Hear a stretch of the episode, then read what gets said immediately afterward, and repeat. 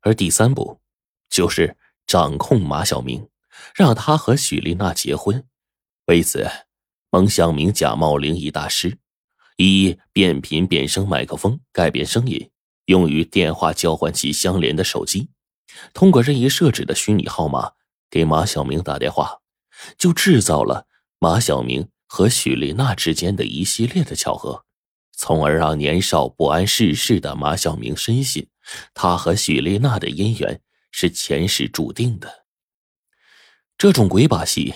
看似是很玄妙，说穿了其实很简单。马小明受母亲的影响，有坚持写日记的习惯。在孟祥明担任辩护律师期间，就已经查阅过马小明和他母亲所有的日记。他自然对马小明的生活习惯以及日记中记录的梦境、性幻想都是了如指掌的。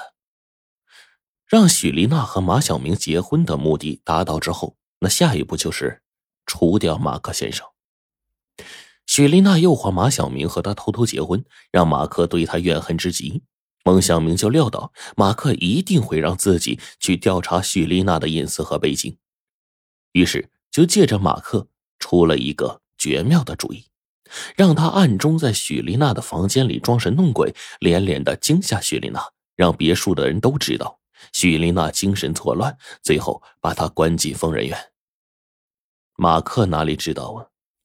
这之后，孟祥明假扮黄梅的鬼魂，让许丽娜呢受到惊吓，精神失常，甚至在医生给她做测试的时候情绪失控。这其实都是导演孟祥明的杰作。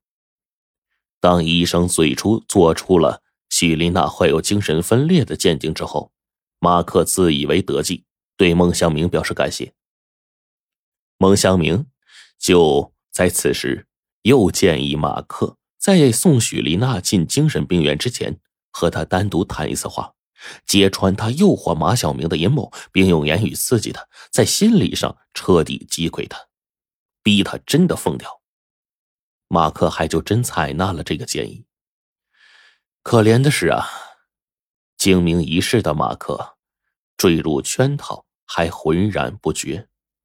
就在马克找许丽娜谈话之前，孟祥明已经告诉许丽娜，马克防身用的手枪就放在写字台的一个抽屉里，让他谈话的时候将计就计，杀掉马克。马克至死也想不到，他煞费苦心的为许丽娜做的精神病的鉴定，反而成了许丽娜杀死他又不用负刑事责任的护身符。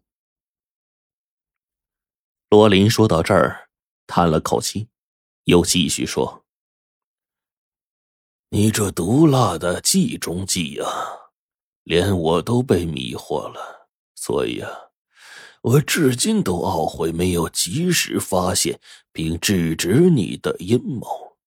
昨天你去医院和许丽娜见面时，又秘密实施了下一步计划，谋害了马小明。”我害怕你再突然施展怪招，让马小明不明不白的命丧黄泉，这才连夜和警方一大早的就把你请到这儿了。罗琳的话说完，一直没有说话的孟祥明突然反唇相讥：“罗琳先生，你这想象力这么丰富，不如去写侦探推理小说好了。刚才的长篇大论其实都是你的猜测和主观臆想。”唯一的证据就是那个笔筒，它是我送给马小明的礼物不假。可是谁又能证明底座内那个什么次声波的发生器是我安置在那里的呀？谁又能证明它不是你女仆或者别人放进去的呀？罗琳说：“我看你是不见棺材不掉泪呀，那就让你看几个视频吧。”视频一。是许丽娜在马小明的杯子里下了春药，然后媚态娇慵，引诱马小明和他发生关系。视频二，孟祥明戴着貌似已故的黄梅女士的面具出现在许丽娜的房间，许丽娜惊吓的跑了出去，孟祥明悄悄的从暗门溜走了。视频三，孟祥明关上病房门。许丽娜突然起身，拥吻着孟祥明，并兴奋地说：“亲爱的，你真是个天才！天龙集团就要属于我们两个了，你快点想办法让我出院啊！孟祥明做了一个晋升的手势，然后压低声音说：“你要记住，你是个病人，并且前段时间还病得不轻，你的康复需要循序渐进。”许丽娜对着孟祥明做了一个鬼脸，然后顺从的躺在了床上。视频四，孟祥明走进马小明的房间，安慰马小明，最后装作不经意的样子，边说边摆弄着那个天马行空造型的笔筒。视频录像放到最后，罗琳突然按下了暂停键，将画面定格放大，在场的人都清楚的看到。孟祥明的右手不经意间伸到笔筒的底座，悄悄启动了一个不起眼的开关。罗琳指着视频画面说：“你的最终计划就是利用次声波发生器，让马小明再次精神错乱，直至癫狂死亡，然后和许丽娜共同侵吞马克家族的财产。现在。”你还有什么想说的？嗯，孟祥明看到这儿，惊恐而满腹疑惑的瘫倒在椅子上，因为他在实施计划之前，已经利用马克对他的信任和身兼马克私人律师的便利，在马克家的别墅安装了反监控摄像的探测狗，对别墅内所有的监控都定时的干扰或者改变监控画面。